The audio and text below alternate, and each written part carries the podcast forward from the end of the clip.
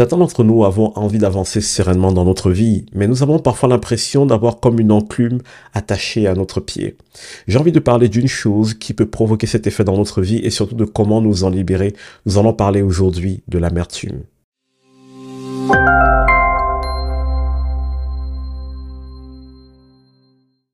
Nous ne choisissons pas où nous vivons, nous ne choisissons pas nécessairement les circonstances qui arrivent dans notre vie, mais nous pouvons choisir de notre réaction.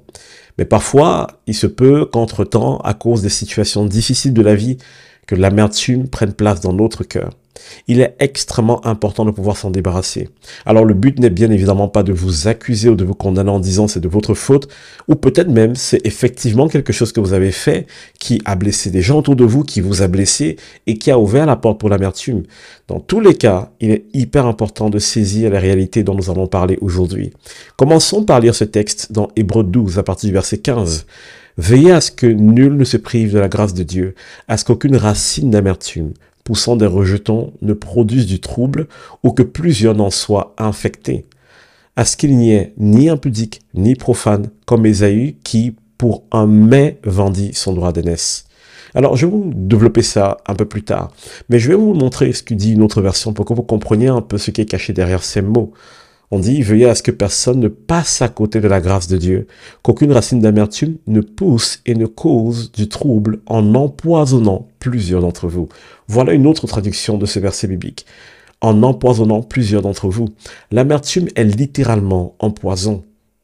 Mais beaucoup d'entre nous ne nous en rendons pas compte. Pourquoi est-ce qu'on parle ici de racine d'amertume? Parce que l'amertume fonctionne comme une semence. Vous savez, le cœur de l'être humain, tout ce qu'il fait, c'est faire grandir des semences qu'on lui donne. Et l'amertume commence par une semence. Elle est déposée dans votre cœur. Et lorsque vous êtes en train de vous plaindre, lorsque vous êtes en train de geindre, lorsque vous êtes en train de nourrir euh, de la colère, de nourrir certains sentiments ou un ressentiment vis-à-vis des autres, vous êtes juste en train de nourrir cette amertume. Et un jour, des racines profondes se construisent dans votre cœur. Elle grandit. Et qu'est-ce qu'elle fait? Elle vous empoisonne et elle empoisonne les personnes autour de vous. Donc oui, il n'y a aucune personne qui ait de l'amertume dans sa vie qui n'empoisonne les personnes autour d'elle. Ça n'existe pas. Même si vous pensez que vous ne faites du mal à personne, sachez que vous empoisonnez nécessairement des gens autour de vous. Et donc c'est hyper important de comprendre pourquoi et comment se libérer de ce poison. Mais d'où vient l'amertume? Il y a quelque chose d'intéressant dans la suite de ce passage. On est en train de parler de l'immoralité sexuelle, majoritairement, mais on est aussi en train de parler du mépris des choses, d'être profane.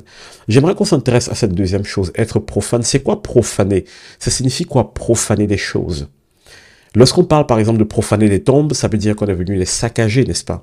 Alors beaucoup d'entre nous, nous ne nous rendons pas compte de cela, mais l'une des causes d'amertume dans notre vie, c'est parce qu'on a profané nos émotions, on a profané notre cœur, on a profané notre intimité, on a profané notre estime de nous-mêmes. Et ça peut être nos parents, ça peut être des amis très chers, ça peut être un ex, ça peut être quelqu'un à qui on tenait réellement, qui a profané ces choses. Un profane, c'est quelqu'un qui prend les choses à la légère, c'est quelqu'un qui ne prend pas au sérieux ce que quelqu'un d'autre peut vivre. Si vous avez des amis à qui vous mettez des stops des fois, qui vous posez des limites, mais ils ne respectent jamais vos limites, ces personnes sont en train de profaner votre cœur. Et qu'est-ce qui va se passer? Ben, Vous allez commencer à nourrir de l'amertume vis-à-vis de ces personnes. Vous n'aurez plus envie de les voir. Vous allez avoir une mauvaise opinion par rapport à elles. Et vous voyez que finalement, quelque chose de négatif va grandir dans votre cœur. Ça va vous empoisonner, ça va empoisonner cette relation. Les gens autour vont se dire, mais pourquoi elle est comme ça envers moi? Qu'est-ce que j'ai fait de mal? Et parce qu'on ne dit pas nécessairement les choses, mais qu'on se laisse empoisonner, alors tout commence à pourrir autour de nous.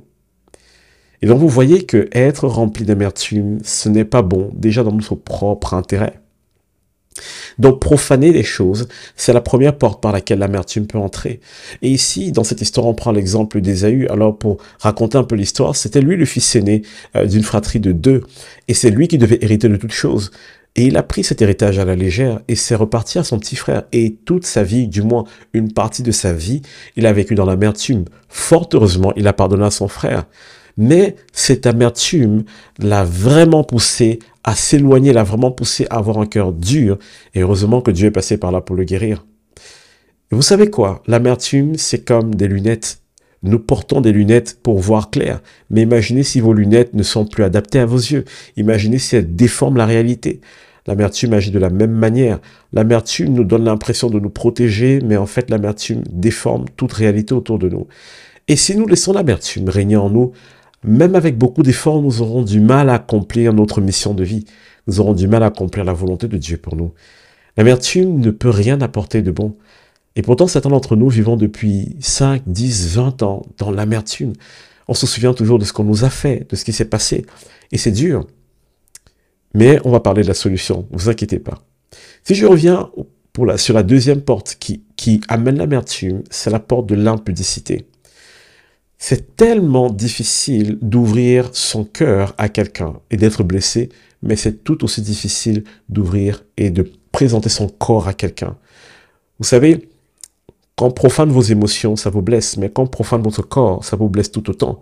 Vous imaginez cette jeune fille qui a cru en l'amour et qui finalement s'est vue abandonnée par un garçon après qu'il ait couché avec elle, ou quelqu'un qui vous force à faire ce que vous ne voulez pas, ou quelqu'un qui vous manipule. En tout cas, quelqu'un qui apporte une défaillance à votre corps, cela vous laisse des traces. Et cela amène beaucoup d'amertume dans le cœur. Et vous voyez que lorsqu'on profane le corps ou lorsqu'on profane l'âme, l'un des fruits, c'est l'amertume. Et on ne peut pas vivre avec ça toute notre vie. Jésus a été dans des circonstances, dans des situations qui auraient pu le pousser à devenir amer. Jésus s'est retrouvé dans la même situation que vous. On a profané son âme, on a profané son corps, il a été frappé, il a été meurtri, mais jamais il n'a répondu à ce qu'on lui a fait. Mais vous savez quoi? Imaginez un instant, Jésus, tout le monde savait très bien que Marie était tombée enceinte de lui sans l'aide de Joseph son père. Et pour certains qui ne croyaient pas en la naissance miraculeuse de Jésus, considérait qu'il était un enfant d'inconnu, entre guillemets un bâtard. Donc vous vous rendez compte un peu à l'école comment on devait le regarder, dans la vie de tous les jours, ce qu'on devait dire de lui.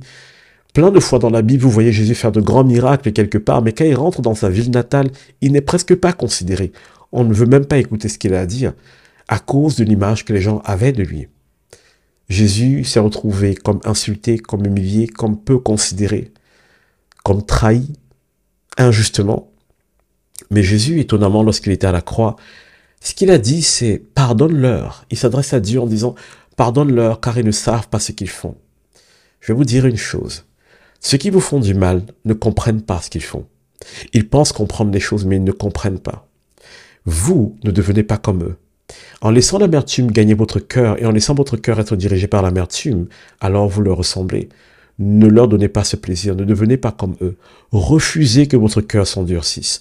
Refusez d'être quelqu'un de méchant parce qu'on vous a blessé. Refusez d'être quelqu'un qui rend le mal par le mal parce que vous avez souffert. Souvenez-vous d'une chose, lorsque vous avez de l'amertume en vous, cela vous empêche totalement d'accomplir ce que Dieu veut pour vous.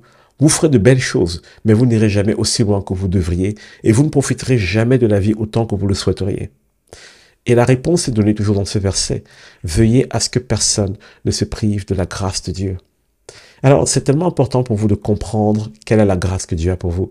C'est important pour vous de comprendre quelle est votre valeur et quelle est votre place. Vous savez, des gens vous ont peut-être insulté, vous ont manqué de respect, vous ont blessé, ont profané votre cœur, votre corps. Mais je vais vous dire une chose. Ça ne change en rien votre valeur. Ça ne change en rien le fait qu'il y a des plans merveilleux qui sont bâtis sur votre vie. Ça ne change en rien le fait que Dieu a quelque chose pour vous et ça ne changera pas. Beaucoup d'entre nous, on regarde souvent ce qu'on a perdu. Mais j'ai envie de vous dire une chose. Peu importe ce que vous avez perdu, il n'y a rien que vous ne puissiez bâtir, reconstruire ou retrouver dans votre vie. Alors, tenez ferme, tenez bon. Ne laissez pas l'amertume vous gagner et ne laissez pas l'amertume dicter la trajectoire de votre vie. Décidez de vous libérer de cette amertume. Et si vous me dites maintenant, Steve, j'ai compris ce que tu me dis, ça a l'air tellement simple, dit comme ça, mais je ne sais pas comment le faire. Vous savez quoi? Prenez une décision dès maintenant. Dites dès maintenant, ok, telle personne m'a fait du mal, telle situation m'a blessé, mais maintenant je décide de vivre non pas selon ce que j'ai vécu dans mon passé, mais selon ce que je veux voir arriver dans ma vie. Je décide d'être quelqu'un d'heureux, je décide d'être quelqu'un de souriant, je décide d'être quelqu'un qui va réussir, pour justement que ces personnes qui ont cru à un moment donné qu'elles m'écraseraient, mais qu'elles n'aient pas le plaisir de voir mon échec. Et pour ceux qui sont chrétiens, ou alors pour ceux qui veulent faire cette prière avec moi, fermez juste les yeux et répétez après moi, ou alors recevez juste cette prière dans votre cœur. Seigneur, j'entends aujourd'hui que l'amertume, c'est quelque chose qui est néfaste pour ma vie, et que peut-être qu'il y a des racines d'amertume dans mon cœur qui m'empêchent de profiter de ta grâce. Alors aujourd'hui, je décide de lâcher prise et je décide de pardonner à qui que ce soit parce que je veux être libre. Et je ne veux plus que cette amertume m'empêche de vivre la vie que tu as prévue pour moi. Et je reçois maintenant ton amour dans mon cœur, dans le nom de Jésus. Amen. Vous avez certainement autour de vous une personne qui a besoin d'être encouragée ou relevée. Alors n'hésitez pas à partager cet épisode et retrouvez-nous sur toutes les plateformes de podcast, Apple Podcast, Google Podcast, Spotify par exemple, ou encore sur YouTube si vous voulez voir l'épisode en vidéo. Et vous-même, ne vous privez pas de la grâce de Dieu. Enracinez-vous dans son amour.